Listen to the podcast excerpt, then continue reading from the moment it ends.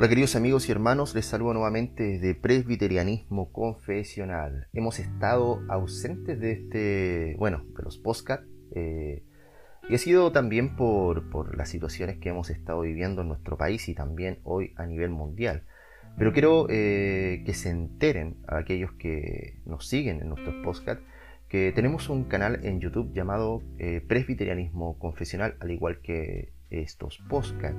Así que quiero invitarlos a cada uno de ustedes a que se suscriban a este canal donde ya hemos subido varios videos aproximadamente, creo que, que tengo unos 20 videos ya eh, subidos en esta plataforma, hablando de distintos temas, algunos controversiales, otros ya para meditar, más eh, pastorales se podría decir, devocionales.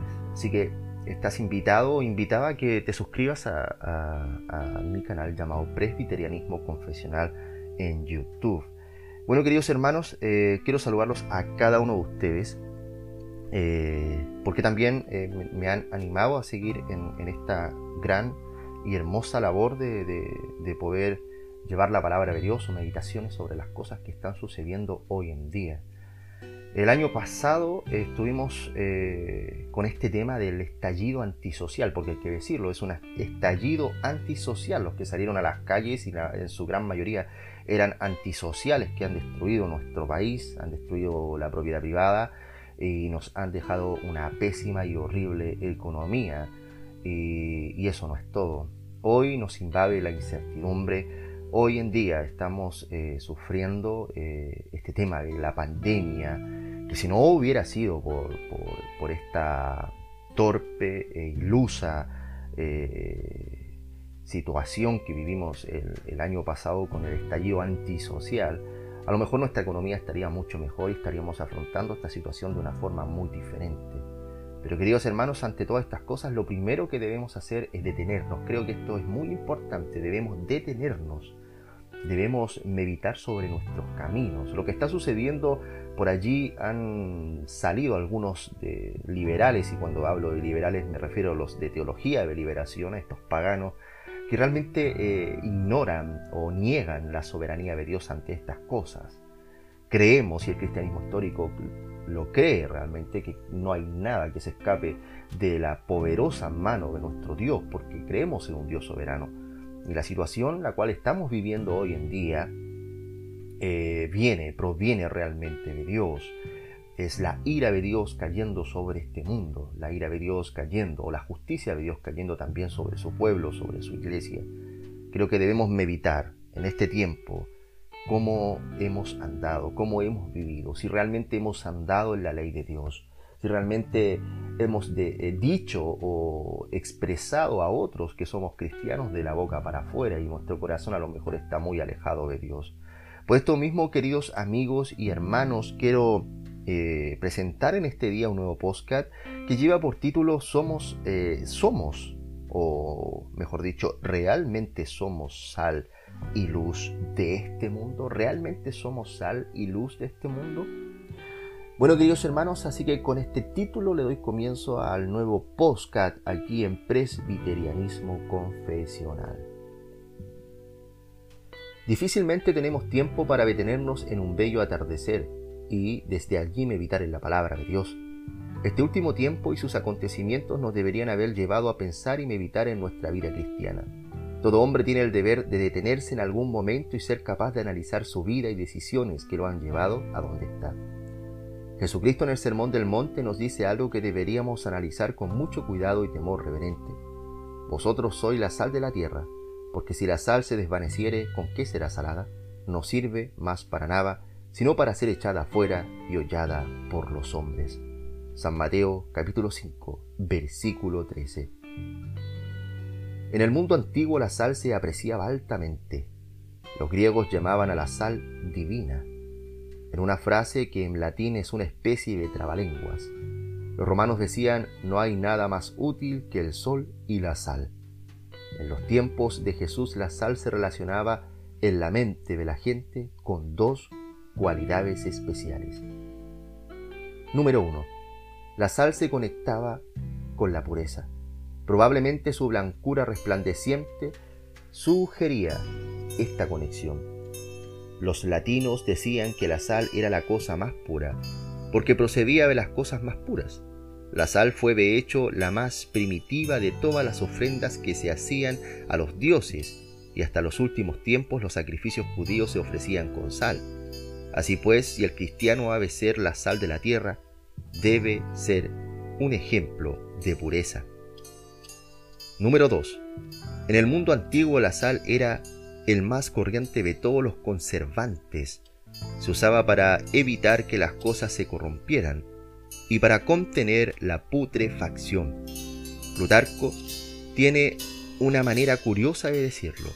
Dice que la carne es un cuerpo muerto y parte de un cuerpo muerto, y, si se deja a sí misma, se descompondrá.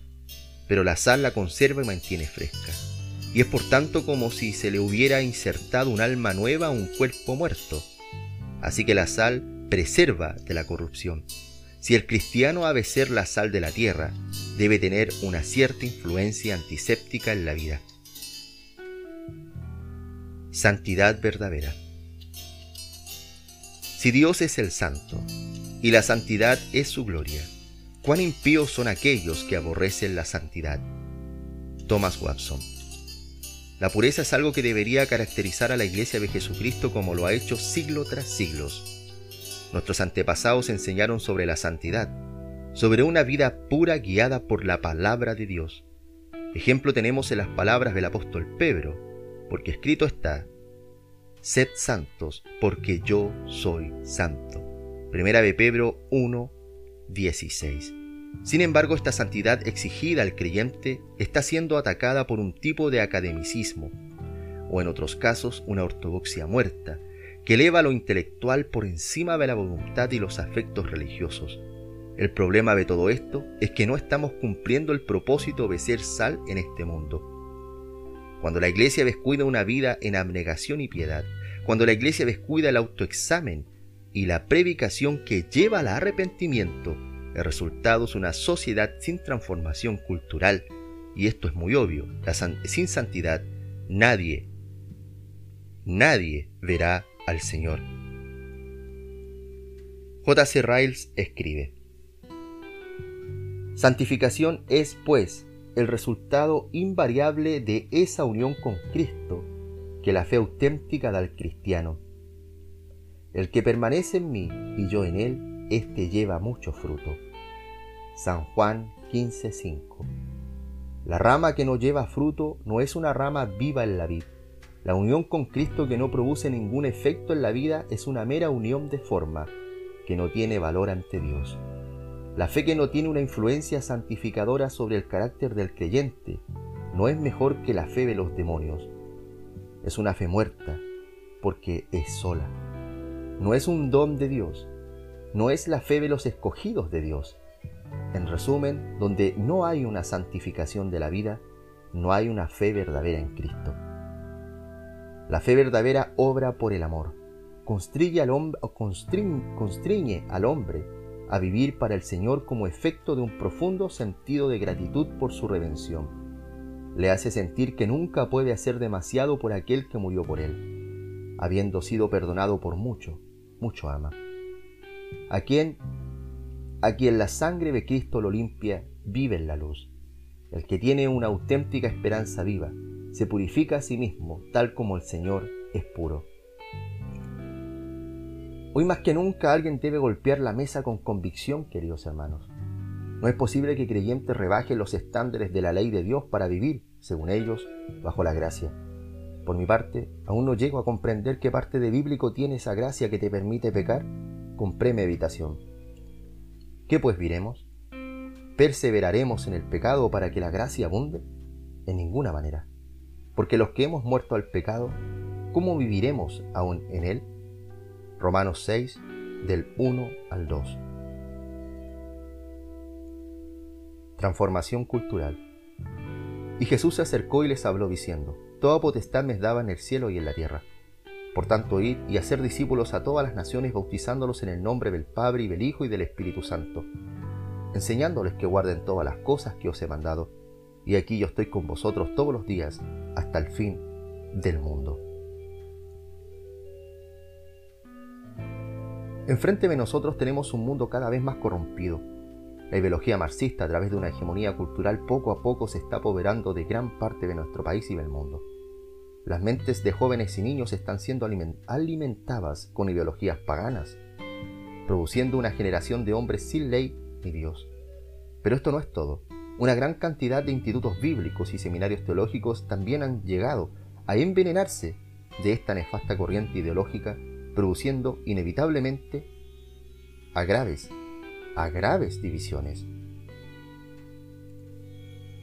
Existen variadas respuestas a esta problemática.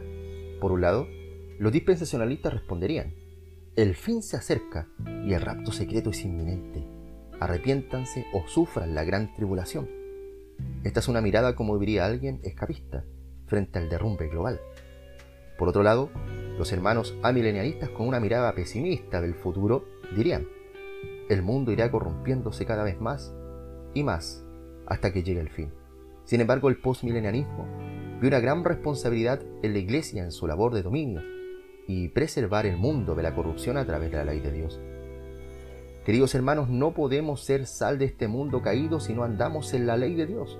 Por mucho que nos esforcemos en presentar un evangelio bien sistematizado, por mucho que acumulemos conocimiento teológico de primera mano. Si no amamos a Dios y no nos deleitamos en su ley, vimos el propósito que Dios nos ha dado como iglesia. Y esto es comprobable al solo mirar el estado actual de nuestra sociedad.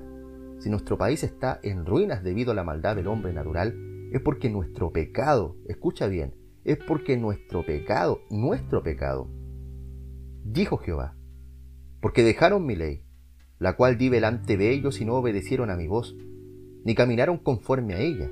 Antes se fueron tras la imaginación de su corazón y en pos de los Baales, según les enseñaron sus padres. Por tanto, así ha dicho Jehová de los ejércitos, Dios de Israel. He aquí que a este pueblo yo les daré a comer ajenjo y les daré de beber aguas de hiel. Es impactante cómo Dios se refiere al pueblo de Israel, un pueblo que dejó su ley y se fue en pos de Baales. Queridos hermanos, detengámonos un momento, como dije al principio, es momento de detenerse y examinar nuestros caminos, examinar nuestros corazones. Si el mundo se pudre cada vez más y más, ¿no será porque no estamos salándonos? ¿Será porque no somos la sal de la cual habla Jesucristo en su parábola? Y si no estamos salando, ¿cuáles son los motivos? Queridos, no nos dejemos engañar por falsos maestros que han introducido ideas paganas nuestro deber es glorificar a Dios en todas las áreas de nuestra vida. No puedes seguir adulterando de forma grotesca y pensar que eres llamado hijo. No puedes seguir robando continuamente y pensar que te sostiene la una gracia, pero es una gracia barata, por la culpa de muchos supuestos creyentes que siguen en sus malos caminos y sin arrepentimiento verdadero, la gloria de Cristo es pisoteada y su iglesia humillada. Samuel Bolton declara, la ley nos envía al Evangelio para que seamos justificados y el Evangelio nos envía la ley de nuevo para inquirir cuál es nuestro deber, siendo justificados. Y nuestro deber, querido amigo, querido hermano, es andar en la ley de Dios. Nuestra oración debería ser conforme al Padre nuestro.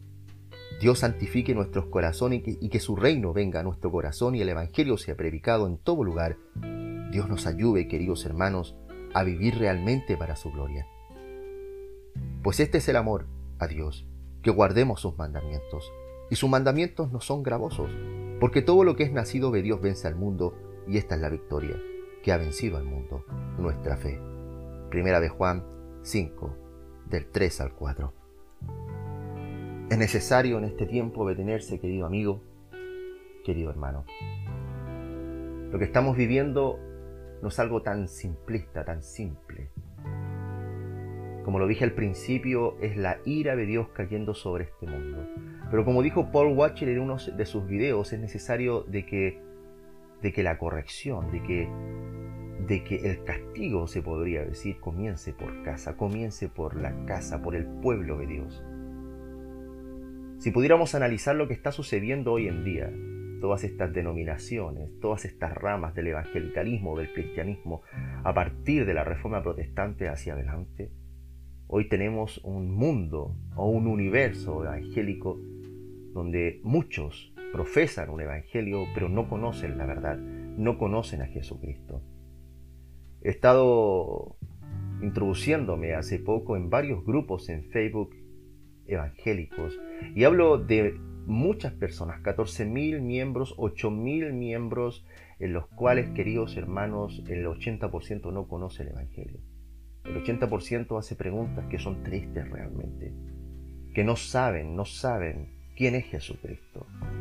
Muchos son unitarios, muchos son arrianos, pero están allí. Se llaman evangélicos o pentecostales, cristianos, pero no conocen al Señor.